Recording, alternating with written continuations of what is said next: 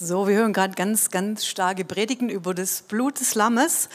Und so auch die letzte Predigt von Guido Kasch, die war über die sieben Wirkungen des Blutes. Und der erste Punkt war Erlösung und darüber möchte ich heute was sagen, predigen. So, ähm, in Epheser 1, Vers 7, da steht, in welchem wir die Erlösung haben durch sein Blut, die Vergebung der Vergehungen nach dem Reichtum seiner Gnade und da steht, wir haben schon die Erlösung.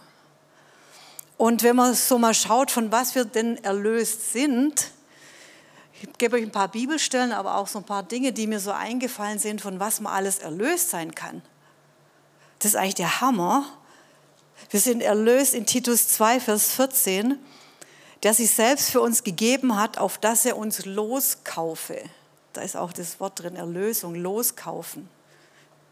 Das kennen wir vielleicht von Lösegeld, von so Agentenfilmen vielleicht, ja, da gibt es so eine Lösegeldforderung. Oder von, da ist auch das Wort Lösung drin oder Lossein, los befreit sein. Und hier steht, dass Gott uns losgekauft hat, Jesus von aller Gesetzlosigkeit uns gereinigt hat. Und in 1. Johannes 3, Vers 4 steht, jeder, der die Sünde tut, tut auch die Gesetzlosigkeit. Und diese Gesetzlosigkeit heißt es, so ein bekanntes Wort, das nennen wir immer Iniquity. Er hat uns losgekauft von Gesetzlosigkeit, Ungerechtigkeit, von unserer Vergangenheit.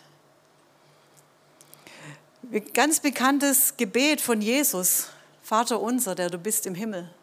Und irgendwann steht da, führe uns nicht in Versuchung, sondern erlöse uns. Erlöse uns von dem Bösen, von dem Übel, von dem Bösen, von Bösen, dem Bösen in mir, von bösen Menschen, von Versuchungen um mich herum, Erlösung. 5. Mose 15, 15 von Knechtschaft. Du sollst gedenken, dass du ein Knecht gewesen bist im Land Ägypten und dein Gott dich erlöst hat. Gott hat erlöst aus, aus, aus Knechtschaft, aus diesem Ägypten. Er erlöst und hat dich erlöst von dir selber. Das wurde mir irgendwann mal klar, dass Gott mich von mir selber erlöst. Von meinem Fleisch, diese Gedanken, von denen Barbel geredet hat. Von Krankheit, von Drangsal, von Bedrängnis, von Armut, von Kämpfen müssen, von Streit, von Konkurrenz erlöst, von Feinden, von Feindschaft von Bedrohung, von Angst, von Bemühung, von Anstrengung, von Überforderung, von Religion, von einem Waisenkind-Dasein, von Verachtung. Er war der Allerverachtetste. Verachtung mir selber gegenüber. Verachtung von anderen, die, wo andere mich vielleicht verachten. Er hat mich erlöst von Minderwertigkeit und dich und von deiner Vergangenheit und von Vergeblichkeit und von Scham und Punkt, Punkt, Punkt, Punkt, Punkt. Ich möchte mit dir anschauen, was das Alte Testament über den Erlöser sagt. In Hiob 19 steht Vers 25, ich weiß, dass mein Erlöser lebt. Unser bekanntes Lied. Und als letzter wird er auf der Erde stehen. Ich möchte sagen, Corona wird vergehen, Jesus wird als letzter dastehen. Über allem Staub steht dort. Ich möchte mit dir eine Geschichte anschauen von Ruth und von Boas im Alten Testament. Ich erzähle dir die Geschichte ein bisschen. So, da war Ruth eine Moabiterin und in ihrem Land, wo sie gelebt hat, mit einem israelischen Mann verheiratet, der starb. Und die Schwiegermutter wollte zurück nach Israel und Ruth sagte, ich komme mit dir mit. Ich verlasse mein Land, ich gehe ins Ungewisse mit dir, als Witwe mit ziemlich wenig Rechten. Kinderlos, zurück nach Israel, in ein Land, hm, wo man nicht weiß, was passiert da mit mir. Ich kenne die Kultur vielleicht nicht. Aber ich gehe mit meiner Schwiegermutter mit, weil ihr Gott wurde mein Gott, der Gott Israels. Und so kam es, dass Ruth auf einem Feld von einem Verwandten einsammeln konnte, die Dinge, die da übrig blieben. Und es war nah Verwandter und es war ihr Glück. Und so kam sie ein bisschen unter seine Protektion und seinen Schutz. Und Und eines Tages nach der Erntezeit, als die Ernte eingeholt war und die Männer müde auf der Tenne lagen, so steht es im Wort Gottes, da macht sie eins, die Ruth. Sie geht zu diesem Boas, ihrem Herrn, und legt sich zu seinen Füßen. Das macht man nicht damals. Das war unschicklich, das war, das macht man nicht als Frau, einfach zu einem Mann ins Bett zu liegen. Da lagen die anderen drumherum, es hat niemand gesehen und sie legt sich zu ihm hin und jetzt lesen wir in Ruth 3, Vers 6. Boas wacht auf und sagt zu ihr, wer bist du? Und sie sprach, ich bin Ruth, deine Magd. So breite deine Decke aus über deiner Magd, denn du bist ein Blutsverwandter. Und hier steht, du bist der Löser.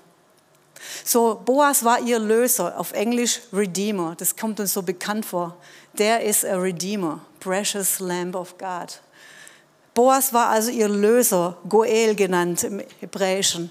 Und das Familiengesetz sagt in Israel, dass es ein naher Verwandter es ihm möglich ist, einzutreten für diesen verstorbenen Ehemann der Ruth, damit sie wieder ihren Stand bekommen kann, damit das Erbe dieses Mannes weitergetragen wird und es nicht verloren geht, der Besitz und das Land und das Gut.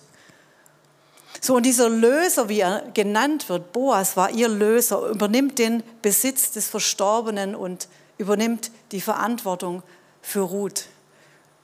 Und dort liegt sie und sagt ihm, sei mein Löser. Und sie gibt alles hin und legt sich ihm zu Füßen. So wir lesen auch, im Alten Testament, ich sage gleich noch mehr zur Ruth, zum Beispiel in Jesaja lesen wir ganz viel von diesem Erlöser, das gleiche Wort. Und wir wissen, damit ist Gott gemeint. Da sagt er zum Beispiel, du Häuflein Israel, Jesaja 41, 14, du Häuflein Israel, du Wurm, ich helfe dir, spricht Jahwe, und dein Erlöser ist der Heilige Israels. Und Gott stellt sich selber immer wieder als so ein Löser, Erlöser dar und sagt zu seinem eigenen Volk, ich bin ein Erlöser. Genauso Mose, in 5. Mose 15, das habe ich vor euch schon gesagt, 5. Mose 15, Vers 15 sagt Gott, denkt dran, ihr wart Sklaven, ihr wart Knechte in Ägypten und ich habe euch von dort erlöst. Erlöst. So, was macht Boas? Und wir lesen in, diesem, in dieser Geschichte, dass Boas seine Decke nimmt und sie über Ruth ausbreitet. Und zu ihr sagt, bleib dort bis zum Morgen. Er nimmt seine Decke und verbirgt sie komplett mit dieser Decke. Und am nächsten Morgen geht er in die Stadt, macht dort einen Vertrag und ab da ist Ruth seine Frau. Und es erinnert uns total als ein Bild von Jesus, der sagt, ich habe dich auch gekauft. Und ich habe einen Bund mit dir geschlossen und ich habe einen Vertrag gemacht, dass du mein bist und dass ich dein bin. Ein Bild für Jesus und diese Decke, ein Bild, wie Jesus unsere Sünden uns erlöst hat und uns bedeckt hat mit seinem Blut. So Boas war dieser Löser. Und Ruth hat sich mit allem, was sie ist, zu ihm hingeworfen. Alles. Ähm, weißt du, diese Frau war kein Mauerblümchen. Denk nicht, ja, die arme Frau, die braucht halt irgendeinen Mann. Weißt du, die wusste doch genau, was sie macht. Wenn die ein Mauerblümchen gewesen wäre oder irgend so ein schwaches Weib, dann wäre die in Moab, Moab geblieben. Da hätte sie es besser gehabt, erstmal, rein menschlich. Weißt du, die hat angepackt, die hat ihre Arme hochgekrempelt, die hat ihre Schwiegermutter zu Hause gelassen und ist aufs Feld und hat dort Arbeit getan. Das war nicht so easy, weil das war auch nicht ohne, weil da lauter Männer um sie rum waren und die konnte sein wie Freiwild. Das macht kein Mauerblümchen. Die hat angepackt, von morgens bis abends gearbeitet. Und ich bin mir sicher, die Ruth war so eine Frau, die hätte es hingekriegt. Sie war kein Mauerblümchen, und doch hat sie ihre ganze Persönlichkeit, ihre Stärke, ihr Ich einfach vor diesen Mann niedergeworfen. Und sie wusste nicht, wie er reagiert. Er hätte sie anklagen können, wegschicken können. Das wäre es gewesen mit diesem Feld. Und sie wäre in Schimpf und Schande in diesem Dorf gewesen. Und ich denke, sie hat schon damals, als sie in Moab war und diesen Mann geheiratet hat, gewusst, sie möchte dem Gott Israels, dem Erlöser dienen. Und sie möchte mit ihrer Schwiegermutter in dieses Land kommen, eingepfropft. Eingepfropft zu sein in diesen Stamm, in diese Wurzel, zu wissen, da gehöre ich hin, da möchte ich sein. Unter dieser Protection, unter diesem Schutz, dieses Gott Israels. Und mit allem, was sie war, warf sie sich zu den Füßen von äh, Boas und er bedeckte ihre ganze Witwenschaft. Er bedeckte einfach ihre Vergangenheit. Er bedeckte einfach ihre Blöße. Er bedeckte einfach ihr Leben. Weißt du, das war nicht so toll, eine Witwe zu sein. Sie hatten nichts. Er bedeckte ihr Leben. Er bedeckte ihre Zukunft. Er bedeckte ihren bisherigen Stand. Er bedeckte ihr Abgelehntsein, ihre Armut, ihre Kinderlosigkeit. Und er bedeckte das, eine Fremde zu sein. Er hat einfach alles bedeckt mit dieser Decke. Und Boas nahm sie, ging ins Tor und hat diesen Vertrag abgeschlossen, um sie zu erwerben. Und ihre Witwenschaft war vorbei. Und sie hatte einen Mann. Und Ruth reiht sich damit in die Linie von David. Sie war die Großmutter Davids und in die Linie von Jesus eingepropft.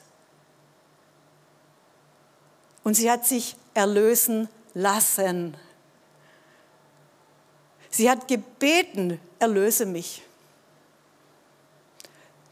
Sie konnte nichts für ihre Erlösung tun, dass sie anders wäre jetzt, ihr Stand oder aber sie wollte, sie hat, sich, sie hat ihn gebeten, bitte erlöse mich.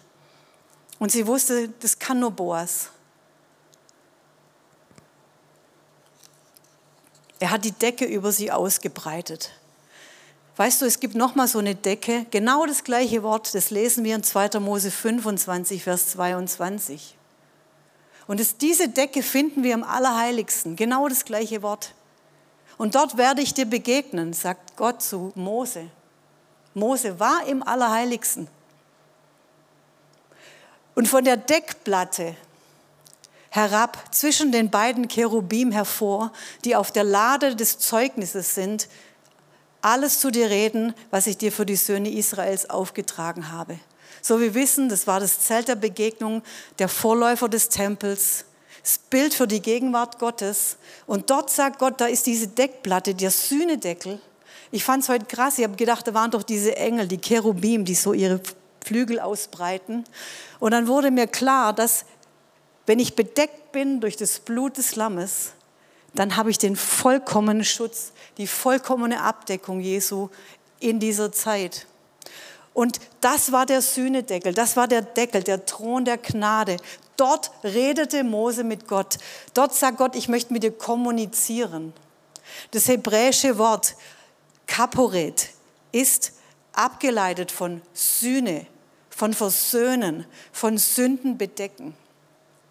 Dort ist die Abdeckung im Gnadenthron. Und ihr wisst den Weg, ich liebe dieses Lied, was wir gerade gesungen haben, dass wir mit diesem Blut des Lammes in dieses Heiligtum kommen. Ich liebe das Lied von Paul Wilbur, wenn er sagt, I enter the holy of holies. Und ich stelle mir das vor, ich habe das Blut Jesu und damit komme ich hinein in das Allerheiligste. Und weißt du, davor waren die ganzen Opfer. Da war nicht die Decke. Dann ging es hinein, da war der, der Leuchter, da war die Schaubrote, da war das Anzünden, hier waren die Opfer, hier war das Blutfließen, hier waren Opfer und die Arbeit und hier war das, die, da war es schon ein bisschen ruhiger. Aber da ging es noch mehr hinein in diesen Raum, wo der Sühnedeckel war, die Decke, die mich, die dich, die uns bedeckt, die Gegenwart Gottes erlöst, im Allerheiligsten, erlöst durch das Blut des Lammes, was Jesus gemacht hat. Es gibt keine Abkürzung in das Allerheiligste. Ich kann nur durch das Blut hineinkommen. Es gibt nichts anderes. Und Jesus sagt, ich bin der Weg, die Wahrheit und das Leben. Und niemand kommt zum Vater außer durch mich, durch meinen Tod durch, durch den Vorhang. Jesus ist der Vorhang, der zerrissen wurde. Und durch diesen Vorhang komme ich in das Allerheiligste. Und manchmal denken wir, dass wir irgendwie noch da was mit reinschmuggeln können. Dass wir irgendwie noch denken, wir können zu dieser Erlösung, zu dieser Decke, die mich komplett bedeckt, nur irgendwas dazu tun. Und wir können es irgendwie so richtig machen. Und ich habe dir da nochmal eine interessante Decke mitgebracht. Weißt du, Adam und Eva, als sie gesündigt haben, weißt du, sie haben versucht, mit Blättern, 1. Mose 3, Vers 7, Sie haben gesündigt und sie haben versucht, sich selber zuzudecken, ihre Nacktheit. Sie haben gesehen, dass sie nackt sind und sie haben versucht, es zu bedecken, ihre Scham. Das ist die Selbsterlösung. Und das versuchen wir oft, dass wir sehen, ich muss es zudecken. Ich muss es irgendwie zudecken. Ich schäme mich, ich bin nackt, ich bin bloß, ich bin genau die Dinge, die ich vielleicht vorgelesen habe, die gar nicht bedeckt sind, denke ich. Und ich denke, ich muss was so zutun. Ich muss mir irgendwelche hässlichen Blätter zusammenbauen. Und Gott sagt, was macht ihr? Ja, wir sind, wir sind nackt. Und was ich so krass finde, ist, 1. Mose 3, Vers 21, das sagt, können wir mal lesen, und Gott machte Adam und seinem Weib Röcke von Fell und er bekleidete sie. Und wieder dieses Wort, Gott bekleidet sie, er, er umbringt sie, er bedeckt sie. Obwohl da schon das Kind in den Brunnen gefallen ist, versteht ihr, obwohl das schon war, dass Gott sagt, nein, ich kann doch gar nicht Gemeinschaft haben mit dir erst. Und da wieder dieser Schatten auf Jesus die Bedeckung durch sein Blut, die Umhüllung von der Nacktheit, die Umhüllung von diesem Nichtsein. Selbsterlösung. Weißt du, Selbsterlösung denkt, ich kann noch irgendwas zu diesen 100% Gnade dazu tun. Selbsterlösung ist ein, wie ein Opfergeist der denkt, ich muss noch irgendwas tun und fühlt sich auch noch vielleicht gut dabei. Oder so ein Märtyrergeist, der sagt, ja, ich muss auch noch so mein Päckchen tragen. Uh, ich leide mit. Ich bin, es ist noch nicht genug, was Jesus gemacht hat. Ich tue doch mein Bestes. So wie in diesen Bewerbungen. Er war stets bemüht. Da weißt du, der ist, der ist schon mal durchgefallen. Ich bemühe mich doch, ich will doch. Also diese Willensbekundungen von uns. Ich versuch's. Jesus, du bedeckst mich, aber die eine Stelle, die ist doch eigentlich ganz okay bei mir, die musst du doch gar nicht bedecken, weil die ist doch okay. Selbsterlösung durch religiöse Werke, Mittel, wo ich denke, irgendwie reicht's noch nicht. Ich muss noch was tun, ich muss mich gerecht machen, meine Scham bedecken.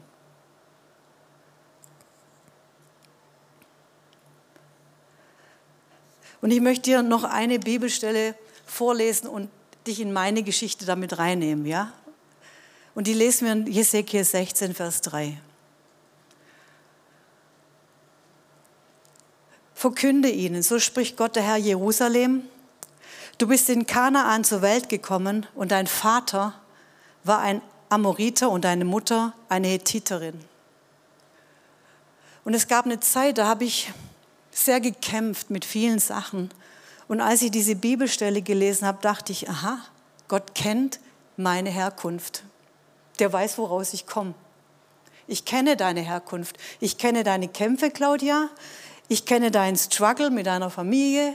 Ich kenne, ich kenne die Dinge von dir. Und dann steht da, nach deiner Geburt wurde nicht einmal deine Nabelschnur abgeschnitten, niemand hat dich gewaschen und mit Salz abgerieben, niemand hat dich in Windeln gewickelt, kein Mensch hatte Mitleid mit dir und erbarmte sich über dich. Und noch am Tag deiner Geburt warf man dich aufs freie Feld, weil niemand dich haben wollte. Und das war mein Lebensgefühl. Ich weiß nicht warum, aber ich hatte immer gedacht, irgendwie, ich bin irgendwie falsch auf dieser Welt. Ich habe mich genauso gefühlt, aufs Feld geworfen, wusch, und da lag ich irgendwie im Leben. Und da war keiner, der irgendwie Mitleid mit mir hat. So war mein Lebensgefühl, so dachte ich. Nicht mal das Mindeste so, ja, die Nabelschnur abschneiden, nicht mal abwaschen, so ein Kind, das Blut verschmiert ist, so habe ich mich gefühlt. Vor meiner Bekehrung. So habe ich mich genau gefühlt. Und, ich, und dann steht hier, da kam ich an dir vorüber. Und ich sah dich hilflos und blutverschmiert am Boden liegen. Und ich sagte zu dir, du sollst am Leben bleiben. Ja, du, du sollst heranwachsen wie eine Blume auf dem Feld. Und das war, als Jesus an mir vorüberging und er sah mich zappeln und er hatte Mitleid mit mir. Und er sagt zu mir, Claudia, du sollst leben. Ich habe ein Leben für dich, sogar eine Blume. Wow. Und es war Jesus, der mich gesehen hat auf dieser Welt. Keiner vielleicht, aber Jesus. Ich möchte sagen, Jesus kennt dich sehr genau. Er kennt deine Kämpfe, er kennt dein Elternhaus, er kennt deine Probleme und er möchte an dir vorübergehen und, dich, und sich erbarmen über dich, wirklich. Und dann habe ich mein Leben Jesus gegeben. Ich habe ihn gefunden. Und dann steht er, er, du blühtest und wurdest zu einer schönen Frau voller Anmut. Und dann steht da, wie diese Frau wächst und wirklich zu einer Frau wird. Und dann steht da, aber immer noch warst du völlig nackt. Und dann steht da, wieder kam ich an dir vorüber und ich sah, dass du alt genug warst, einen Mann zu lieben. Da steht, ich glaube, dass du zur Reife gekommen bist. Irgend sowas steht in einer anderen Übersetzung. Ich ging wieder an dir vorüber und du warst jetzt bereit. Und dann steht, da breitete ich meinen Mantel über dich aus und ich bedeckte deinen nackten Körper als Zeichen dafür, dass du mir gehören sollst. Uh, ich, Gott der Herr, schwor dir die Treue, schloss mit dir einen Bund fürs Leben und so wurdest du meine Frau. Und ich badete dich und wusch das Blut ab, salbte dich und dann kommt eine ganze Latte Hammerkleider, Ring an Finger und dann steht, und du warst und bist des Königtums würdig. Und ich dachte, Gott muss noch mal kommen. Irgendwie muss er noch mal an mir vorbei, weil ich war nackt. Ich war irgendwie nicht bekleidet mit seiner ganzen Gnade, mit seiner ganzen Erlösung. Und da war immer noch, da steht, ich war immer noch im Blut. Krass. Und weißt du, Gott ist es gar nicht leid, nochmal an dir vorbeizukommen. Der kommt nochmal. Und dann nimmt er dich und wäscht dich wieder ab und nimmt deine ganze Überlebenspower, Strategie, deine Selbsterlösungsmaßnahmen, Bäm, Kämpfe. Und dann sagt er, ich erlöse dich. Ich bedecke dich. Du bist doch mein. Ich habe es doch gemacht am Kreuz von Golgatha. So, und jetzt könnt nochmal die, bitte Bersheva nach vorne kommen. Selbsterlösung gegen Erlösung.